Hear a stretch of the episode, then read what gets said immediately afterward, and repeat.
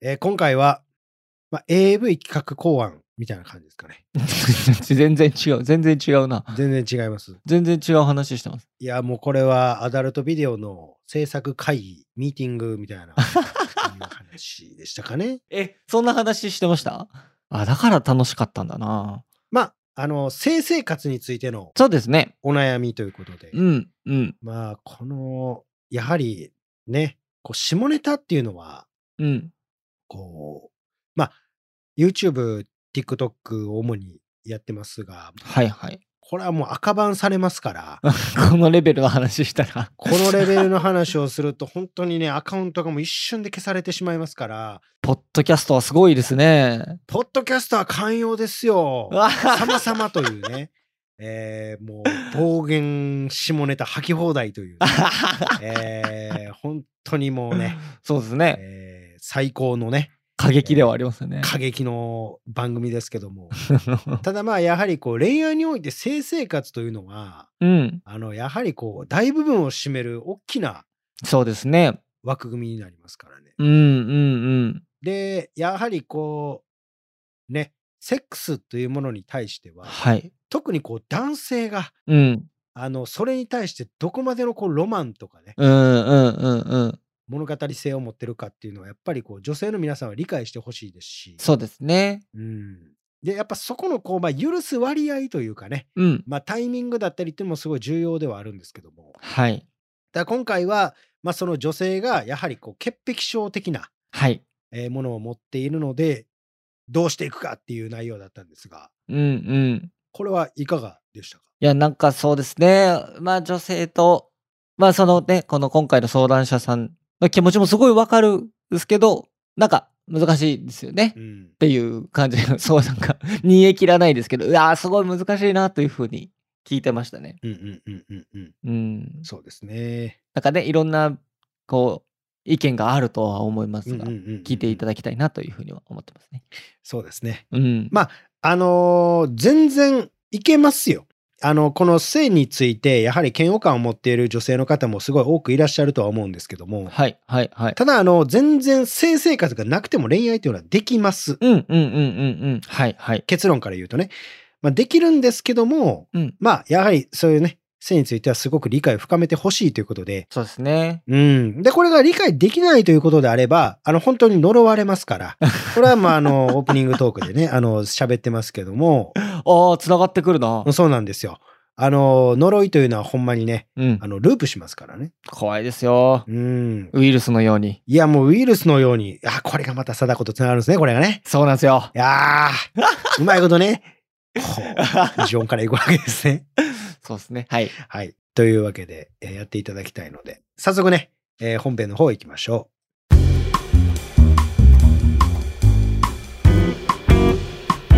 う。このポッドキャストは累計1万人以上の恋愛相談に乗ってきた TikTok クリエイタースーパージュンさんが全国の悩める人に真正面から向き合っていく人生リアリティートーク番組です、えー皆さんどうもジオンです違います。よろしくお願いします違います。スーパージュンさんですよ。お前ら全員呪い殺すぞってことでよろしくお願いします真っ白な顔してるんですかね。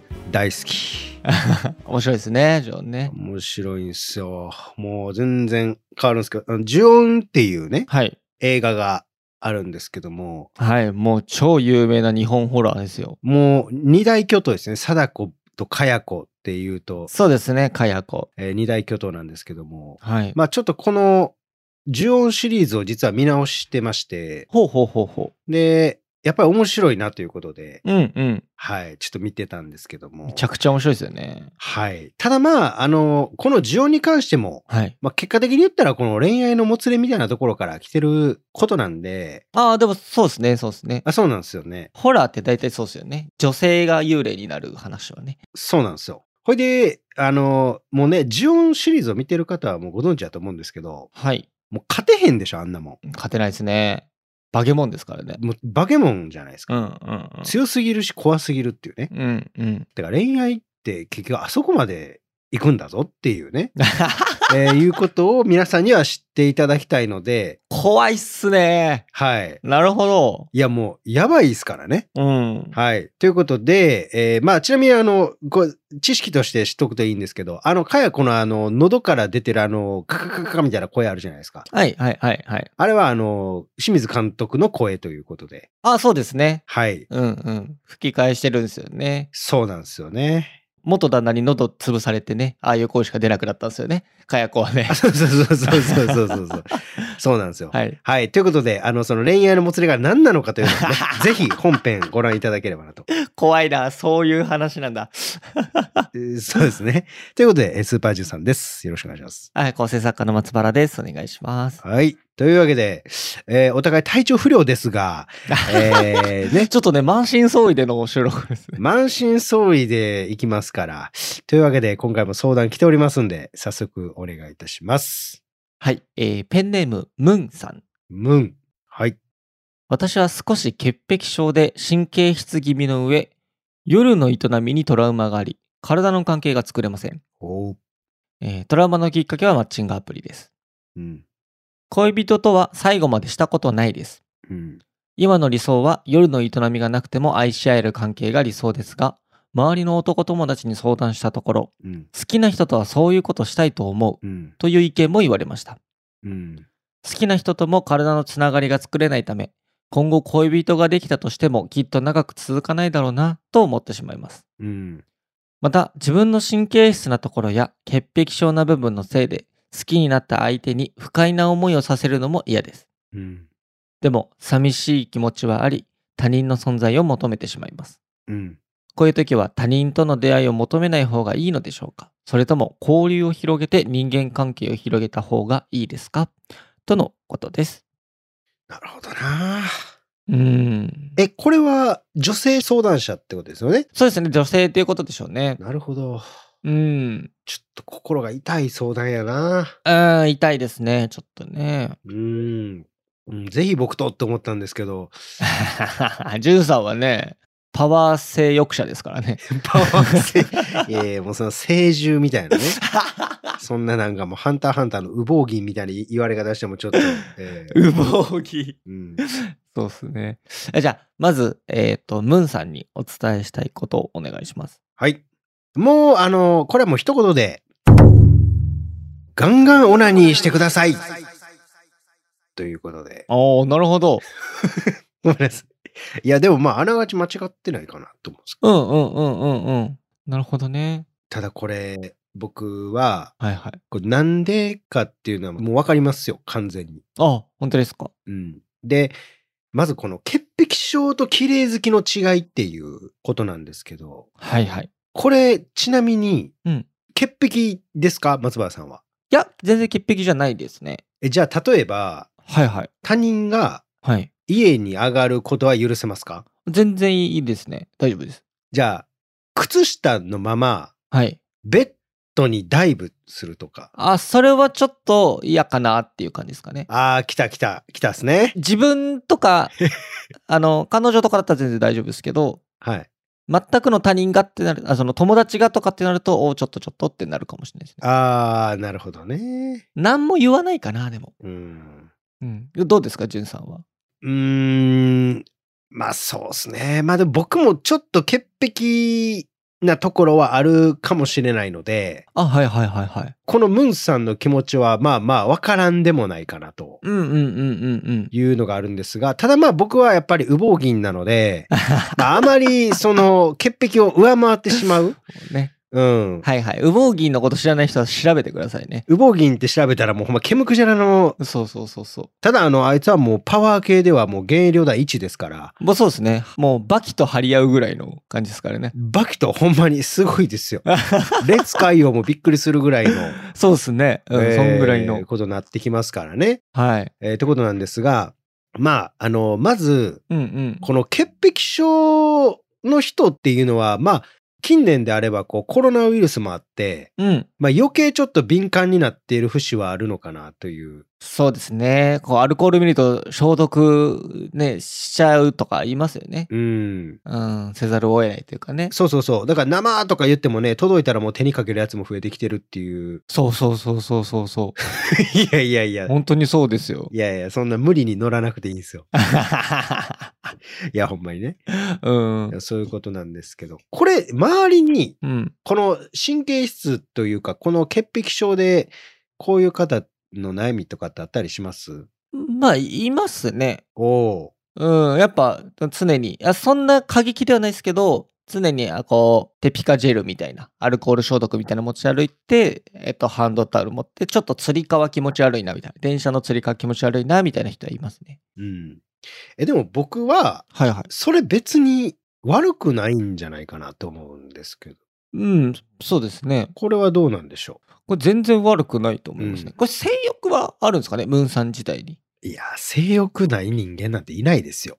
いやでもなんか今あれじゃないですかその全く性欲ないっていう方もいらっしゃいますよね。今っていうか昔からいるのかもしれないですけど、うん。話題には赤からありますよね。これね、まあ近年、このもはやもう社会問題になると思うんですけど、はいはい。この性欲がうん。一見してこうないように見えるはいはいはいはい。のは、あの、性欲を出さないでもいい環境が今の日本にできてしまってるからってことなんですよ。おーほうほうもうもうもうちょっと聞きたいです。はいはいはいはい。だから、例えば、はいはい。これいつも言ってますけど、うん。まあ、インターネットというものがあって、今は容易に他者とつながれる時代でもありますし、まあ別にそこまでお金がなくてもいろいろ楽しめるし、はい。で、お金があればなおいろんなこと楽しめる社会じゃないですか。はいはいはい。いろんなところに目向けることができるね。うんうん。で、いわゆるそういう自分が自宅にいながらでも見聞が広めれる時代になってきたので、はいはい。一概にこう性欲っていうのをむき出しにする状況が少なくなってるというか、はいはいはいはいはいはい。うん。だ昔やったら、なんかもう恋愛しかもうすることがないというか、あー娯楽というか楽しみとして。うん、社会に出て普通にうん。誰かと出会ってお見合いとか合コンとかして、はい。ほんで恋愛をして結婚をしてっていうのが、いわゆるこう一般的なこうルートはいはいはい。だったんですけど、ただ今はそれが分岐しすぎてる。ああ、面白いな。はいはいはいはいはいはい。うん。あの、いろんなものが出てきてるんですよ。確かに。恋愛よりネタフリの方が面白い時代になってきちゃったってことですよね。そうですね。はいはいはいはい。で、例えば、この間 YouTube の、なんか、どっかのテレビ局の、あの、ニュースの動画を見てたんですけど、あの、勉強カフェっていうのがありまして、ああ、ああ、ああ、なんかありますよね。まあ、月額制1万円ぐらいで、あの、勉強できる空間をね、うんうん。はい提供しているカフェがあるんですけども、大阪とかに。はいはい。で、えっと、そこでは、あの、社会人、もうほんまに20代から50代、60代ぐらいまで、うん。あの、すごい何かの資格を取ったりとかするために勉強するとか、はいはいはい。だそういう、こう、勉強に集中するとか、はい。あとは生き方だったりとか、うんうんうん。すごいこう、自分の人生がグローバル化してる感じここに。はいはいはいはいはいはい。だから、性についてっていうところに、こう、考える時間とかもなくなってるというか、なるほどなるほど。うん。で、そういうのがあるので、あまりそこに対して、うん。こう、向き合うことがないから、ああ、ああ、なるほどね。面白いな。だから顕在化されてたものが潜在化されていってる感じというか、別に恋愛じゃなくてもいいよね。はいはいはいはいはいはい。どんどん自分の奥に奥に行っちゃうってことですよね。あそうそうそうそうそう、はいはいはい、はいや別に恋愛なんてなくてもいいよね、みたいなうんうん。感じ。うん、だって自分をこう向上させるために忙しいし、そうそうそうそうそう。他のエンタメも面白いし、そうそうそそうなってくると確かに性欲っていうのがどんどん下に行っちゃうかもしれないですね。う。うん。で、例えば、インフルエンサーとかでも、はいは。別に結婚してなくて、独身で楽しくやってる人とかもいっぱいいるじゃないですか。はいはいはい。だからそういう人たちのファンとかやったらもうまさにそうなるんじゃないですかああ、そうですね。だって自分が潜在的に抱えてたものを、うん。こう具現化してやっている人たちの周りにおるわけでしょそうですね。その人に憧れてるわけですからね。そうそうそうそう。っうんうんうん。あていうことは自分もその人の思考にあ。こう。酷似していくじゃないですか。はいはい。ということはいわゆる性について向き合う時間がないので、うんうんうんうん。なんやったらむしろそれを気持ち悪いとさえ思ってしまうマインドが形成されてる可能性ありますよね。そうですね。うん。そんなこと考えるんだったら勉強しますっていうね。そうそうそうそうそうそうそう。無駄じゃねみたいな。っはいはいはいはい。ああ、そうかもしれない。ていうのがあるので、その性っていうところが、だからこれ逆もしかりなんですよね。はいはいはいはいはいはいはい。だから逆にそこで性についてあまりこう、乏しくなっている人間がいる一方で、うんうんうんなんやったら性にしかしがみつけない人も出てきてしまっている現状もあるかなとはいはいはいはいはい。いうところはありますよね。なるほどね。だからそれで、いわゆるポルノ中毒っていうのが増えてるんですよ。うんうん。手軽にね、ネットでパって指だけでね。そうそうそうそうそう。うん。で、僕なんかももう絶賛ポルノ中毒者ですから、いやー、僕もそうっすね、多分。はい。だから近年こう、ポルノ中毒が及ぼす影響だったりとか、うんうん。えーいろんなこう言われてますし本も出てますけど、うん、出てますね。まあ、男性とかだったら基本的にねそういうどの SNS にしても大体エッチなもん目的じゃないですかいや、そんなこと、目的は違いますけどね。大体エッチでしょもう大体パンチラとか、うん、いやいやいやいちょや。っとどのフォルダに分けようかなみたいなそのどのね、媒体でもエッチな広告とか出てきますからね。マジで全員が見れるところでも。それでもあれっすよどの媒体でもエッチな画像が出てくるっていうことはうん。あの基本的にエッチなものを検索してるか見てるかなんですよちょっとやめてくださいよ。いや絶対そうですターゲティング広告ってことですよね。あそうそうそうそうそうそうそう。もうこれはもう Google とかのマーケティングに踊らされてるってことです。うわ、嫌だわだって僕なんかもうゲームの攻略サイトにさえ出てきますからね。ー。あ、そうそうそう、めっちゃ出てくる。あの、だから、そ子供が見るう。うん、ゲームの攻略サイトにめちゃくちゃエロい広告が流れてること とか、めっちゃありますよね。そうそうそうそう。ねだからなんかもう違う攻略サイト言ってたみたいな話も。 いや、別にうまくないな、今の。そう。あのー、女性の、女性攻略サイト。女性攻略サイトに行ってる可能性もあるもん。そのね。こんなんあるかなあ課金してたみたいな、うん、そういうことにもなるのでいや、でもそうだよなだから結構二極化してるんですよね。あーなるほど、なるほど。うん、はいはいはいはでですよい。ねえ、このムーンムンさん。これムーンがはい。なんで、うん。この、まあ、ただこれあれやな、夜のトラウマがありって書いてるんで、うんうんうん。で、これね、このマッチングアプリっていうのがもう出てくるんですよ、これが。マッチングアプリで夜の営みへのトラウマができてしまったと。そうんう。。これは、うん。なぜでしょうか。ねえ、難しいですね。まあ、で、憶測の域は出ないですけどね。憶測の域は出ないんですが、うん。マッチングアプリって非常に便利なんですよ。はい。めちゃくちゃ便利やし、もう今の時代使ってない人なんて、まあ、いないと言っても過言ではないぐらいのまあ、半数ぐらいはいますよね。半数以上は多分ね、うんうん。使ってると思うんですが、ただこのマッチングアプリ、うん。えー落とし穴もあります。うん。というのはやはりこう一人に対してやっているバカはいないわけです。そうですね。うん。バカ、 基本的に複数人行ってるわけです。確かに。バカすぎるのはマッチングアプリで一途なやつ。 マッチングアプリで一途はもう侍魂持ってるやつですからね。い確かに。すごいな、そいつ。やそんなやつがおったらもうそれ希少種やからそうですね。飯をおごってあげたいな、もう、そいつには。多分正座してスマートフォン前に置いてますよそいつは。すごいな、侍魂。そうそいつは侍なんですけどまあ基本的には阿弥陀くじのようにまあ、そうですね。こういろんな方がいらっしゃるんですよね。うん。で、えーその中でこう結ばれるのでうん。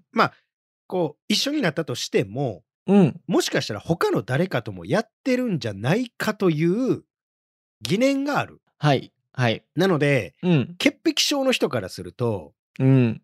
うわ他の人ともなんか触ったりとかしたんかなとかうん。うん。ちょっと怖いですよね。思っちゃってること自体がうん。この関係が作れないことに起因してる可能性もある。そうですね。そうん。う。でムーンの場合はトラウマって書いてるのでうん。もしかしたら無理やりさせられた可能性もある。で、ちょっと怖い思いしたのかもしれないですよね。怖い思いしたのかもありますよね。うん。うん。で、それは多分ムンがそういう経験がなかったとして、うん。うん。いや、ちょっともう年齢的にもそろそろやっとかないと、みたいな自分の中での、はいはいはい。なんかそういう思いもあったけど、ちょっと頑張ったんです。かんですかね。ちょっと頑張ったのが、うん。ちちょっとトラウマになっちゃったみたいな、あるんかもしれん。っうんうんうん。はいはいはいはい。てことなんですよね。そうなあうん。だから、今後としては、うん。まずそもそも恋愛をするべきか否かというところになるんですけど、そうですね。そうですね。これう、ん。どうですか松葉さん的に、このムンに。いや、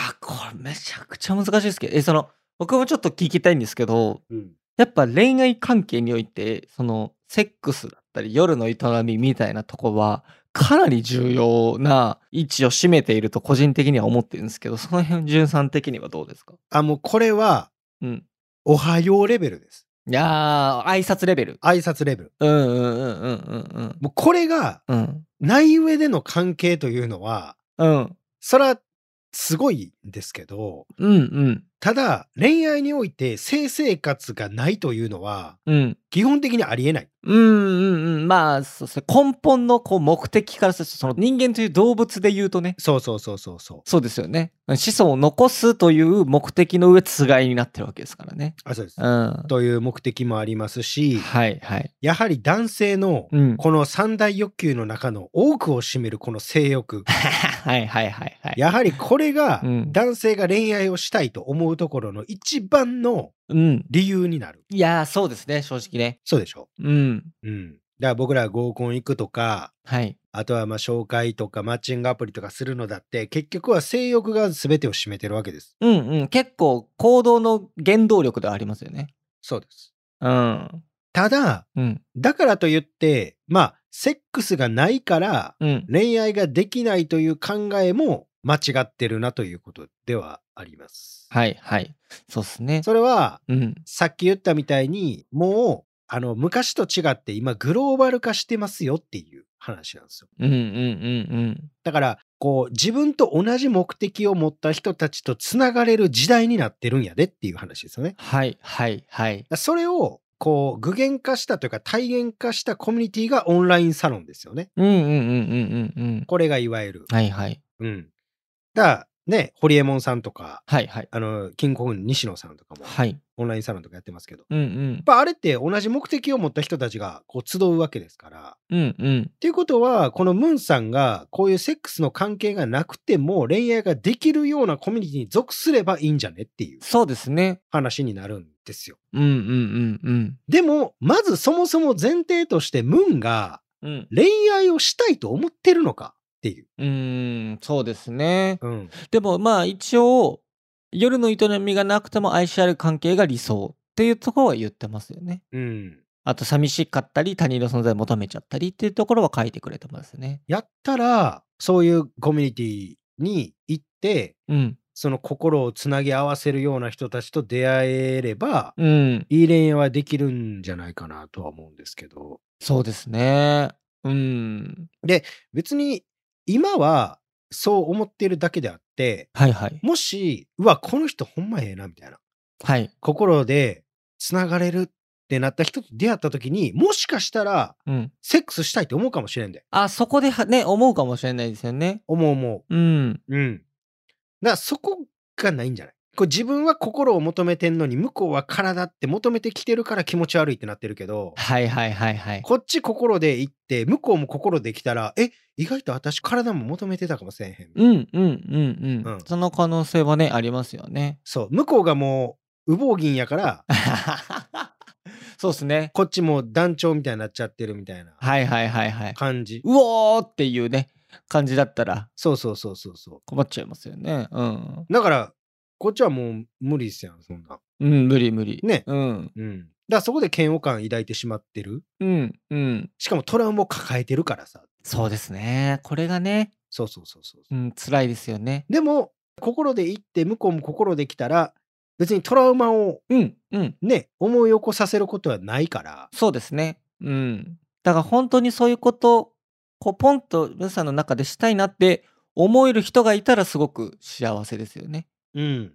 まあ別にその体の関係があった方が幸せとかではなく。そうそうそうそう。うん。え、でも、いいんじゃねっていう、この、ね、別にうん。そのね、こう、裸でこう、いろいろネチョネチョすることだけがセックスじゃないですから。そうですね。うん。うん、別にチューとかね、うん。あとはまあ、ハグとか、うん。うん、愛してるよって言ったりね。愛してるよとか、うん。うん、言葉で伝えることもできますからうんうん。もうそれら含めてセックスやんああ、これ名言ですよ。全部やんそれら含め、全部がセックス やんそんなん全部がセックス。それ言い過ぎだけどな。いやいやいやいや いやいやほんまにうん。全部ですよそんなん言うたらえ、ちなみに、うんじゅんさんの恋人が、はいその潔癖で、えーセックスできないんだっていう感じだったら、どうされますいやもうセックスしますって言いますああ、したいですっていうふうに。したい僕はしたいうんうんうんうん。無理ですいやー、ちょっとごめんなさい。潔癖でごめんなさい。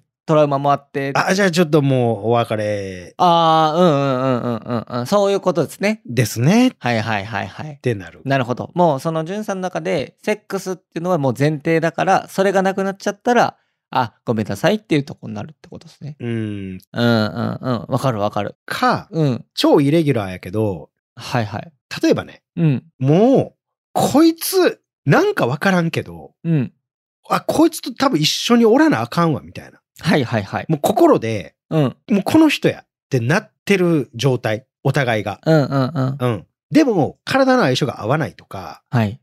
もう片方が潔癖でセックスはもう無理ですってもしなったとしたらうんうん。話し合いをしてはい。体の関係は別で持ちましょうっていうああ、そうですね。でお互いが了承を得てうん。ちゃんとお互いがそこを価値観認め合えんねやったらうん。別でってなるかもせえへんっはいはいはいはいはい。うん。わかりますわかります。ていうカップルはいましたうんうんうんそれは僕誠実やなと思うんですようん。うん。それは浮気じゃないんでそうですね。それはだってお互いがもう死ぬまで一緒やでって分かってるけどうん。でもそれを続けるためには性生活もいるやんっていうはいはいはい。けど俺たちではそれができないからうん。じゃあ他で作ろうかっていうのをお互いが認識し合って認め合ってるからうんうん。それは全然いいんですようんうんうんうん。うん。っていうのができんねやったらお付き合いを続けるかもせえへんけど、そうですね。でもそうじゃないんやったらうん。ダメやね。うーん。傷つけることになるからっていうね。はいはいはい。うん。そうですね。それはね、ダメですね。っうんうんうんうん。ていう話ですかね。まあでも僕も潔癖症の女性とは出会ったことありますよ、何回も。あ、本当ですか。ありますあります。ああ。なんか困ったこととかないんですかいや、困りますよね、基本的に。ああ、そうなんだ。うんうん。うん。あもう、て、手で、手で、みたいな。あ、はあはあはあはもう、こっちとしては懇願しちゃいますけどね。あ。お願いしますっていう。お、もう、もう、もう、早く、もう早く早く、みたいな。うんうんうんうん。うん。いや、そうだよな。そう。やっぱり、でもそ、そういう人とそういうことになったことあるんですけど、はいはい。あの、まあ、世間的に言うマグロみたいな感じやったんで、ああ、なるほど、なるほど。ちょっと感じにくい。やっぱ気持ちは冷めちゃいましたね。なるほど。一瞬で。じゃあまあ楽しくできないっていうのはちょっと辛いかもしれないですね。できないですね。無理やり付き合わせるっていうのもね、申し訳ないですもんね。そう。だから、もう、オナニーしましょうっていう。なるほど。その自分の性欲とか、お互いの性欲はお互いで発散しましょうっていうところですね。そうそうそうそうそう。だかはんはんはん。らそれをやればいいと思うんですけど、うんうんうんうん。そこはどうですかそうですね。うーん。僕が、僕の恋人が、セックスできませんっていう人だったら、うん。あの、先に言ってよって思います。いやー、まあ、確かにな。付き合う時に言ってよって思うかもしれないです。え、それ言わへんって地雷すぎますよ。はっきり言うけど。いや、どうなんですかねわかんないです。多分言ってるのかもしれない。ちゃんと誠実にお伝えしてるのかもしれないですけど、やっぱ結構その、まあもう、そのいろんな多様性があるとはいえ、うん。結構大半の人が性欲ありきの、セックスありきの恋愛を考えてると思うので、うん。そこに、私はこういう人なんで難しいかもしれないですけど大丈夫ですかっていうのはお伝えしてあげた方がいいんだろうなとか思いますけどね。うんうん。で、なんかそれで、ね、こう、お付き合いした後にそれが発覚して、じゃあ、ちょっと、ごめん、ちょ交際はって言ったら、ほら、どうせ体目的だったんでしょとか。あ、そうそうそうそうそうそうそうそう。いやいや、な、な、何を申しますかねてかそう僕もう本当に性欲のうん。その蔑まれ方がすごくないですかなんか体目的とかいいしょうがないじゃんもうだってその人間ってそういうもんなんだからって思いますけどいや、ちゃうで、体から入んねんで、男は。基本的に。うんうんいやそうだと思うまあまあもちろんその人が好きっていうのがありつつですけどねそだからその次ぐらいにやっぱあセックスしたいなっとか、体触れたいなっていうのは思うのが結構正直なところかもしれないですね。そうやで。うん。めちゃくちゃそれやで。うん。だから、その、それができひんかったから、フルイコール、私のこと体だけで見てたんでしょうってうん。言うかもしれへんけど、いや、もう体で見てますよ。いやいや、そう語弊があるけどね。申好し訳ないですけ ど。いきな、好きな上でね、やいや、好き。 そうそうそうそう。好きな上で体も求めちゃってるよっていうことですよね。そうそうそうそうそう。うん、そうそうそうそう。若干のそこのね、あの、韻を踏んでじゃないです けど、ちょっとこう、こうポーンといっぱい入れ て、はいはい。お前のことをっていうことなんですけど、うんうんそんなん言われてもね、うん。ねえ。無理ですって感じなんで。がそうだよな。うん、かなり困っちゃう人は出てくるかもしれないですね、正直ね。うん。うん。じゃあね、その体で入るけど、そこから心のスイッチを入れるかどうかの話だけであって、はいはいはい、はい。別に。導入が体でもええんじゃないのっていう話です。うんうんうんうん。そうですね。でそれをなんか、こう否定してバーンとかってやるから、もうよくわからん恋愛になったりするわけやし。うん、そうですね。それぐらい魅力的ってことですよね。その、その方がね。なんやったら、その、付き合うまで体を我慢してた男たちを表彰してくれとさえ思いますわ。あ、表彰ほんまに。そう、壇上に上げて、症状を上げる。そんなんだって集合してる時から俺らチンポジどんだけ確認してる思てんねんっていうね。ほんまに立たへんように。頑張って頑張って立たへんように。そうですね。グーってやって、横にね、してね。 そう横にグッとして、ほんで今日仕事どうやったんとか、別に興味もないわけですよ。興味ないんか。いや、そうやったらご部屋ごめんせんやけど。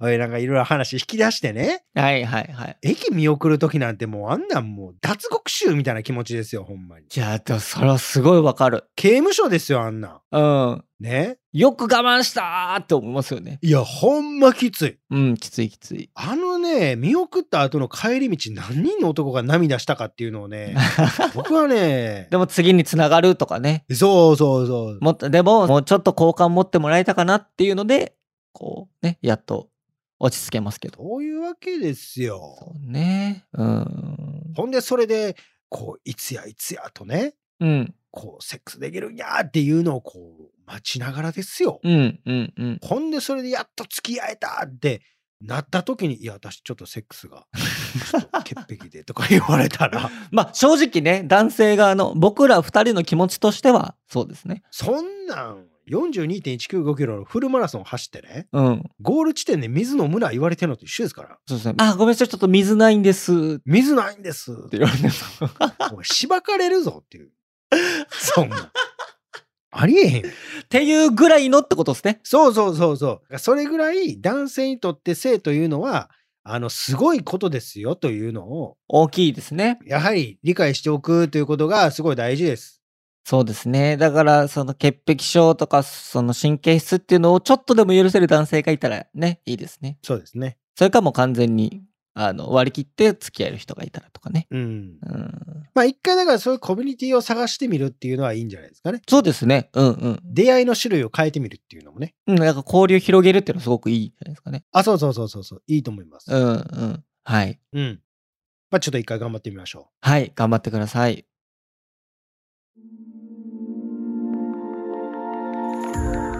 このポッドキャストは恋や人生に悩むあなたからのメッセージを募集しております。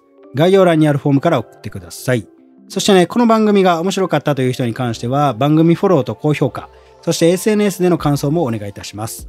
ハッシュタグお悩みバーをつけてつぶやいてください。ひらがなと漢字でお悩み、カタカナでバーです。そしてね、このポッドキャストに出演してくれる方っていうのも募集してます。直接こう僕に相談したい、生で詳しく聞いてほしいという方は概要欄のフォームに出演可能と書いて送ってください。当日はね、ズームでの収録になりますので、顔出しなどはないです。えそしてね、えスタッフの方から連絡がえ来るかと思いますので、連絡の取れるメールアドレスのね、記載の方もお願いいたします。えーぜひぜひね、待ってますんで、お願いいたします。お願いします。で、えー1対1の、えー相談とかもやってますので、まあ、それに関してはポントっていうところでやってますんで、そちらでお願いします。で、えーインタビューも撮影やってますので、まあ、そちらに関しては毎週土曜日に、えー大阪の難波の引っ掛け橋っていうところで、19時、まあ、7時から7時半ぐらいからね、やってますんで、またお待ちしておりますんで、来てください。はい、えーそれではねまた次回お会いいたしましょうさよなら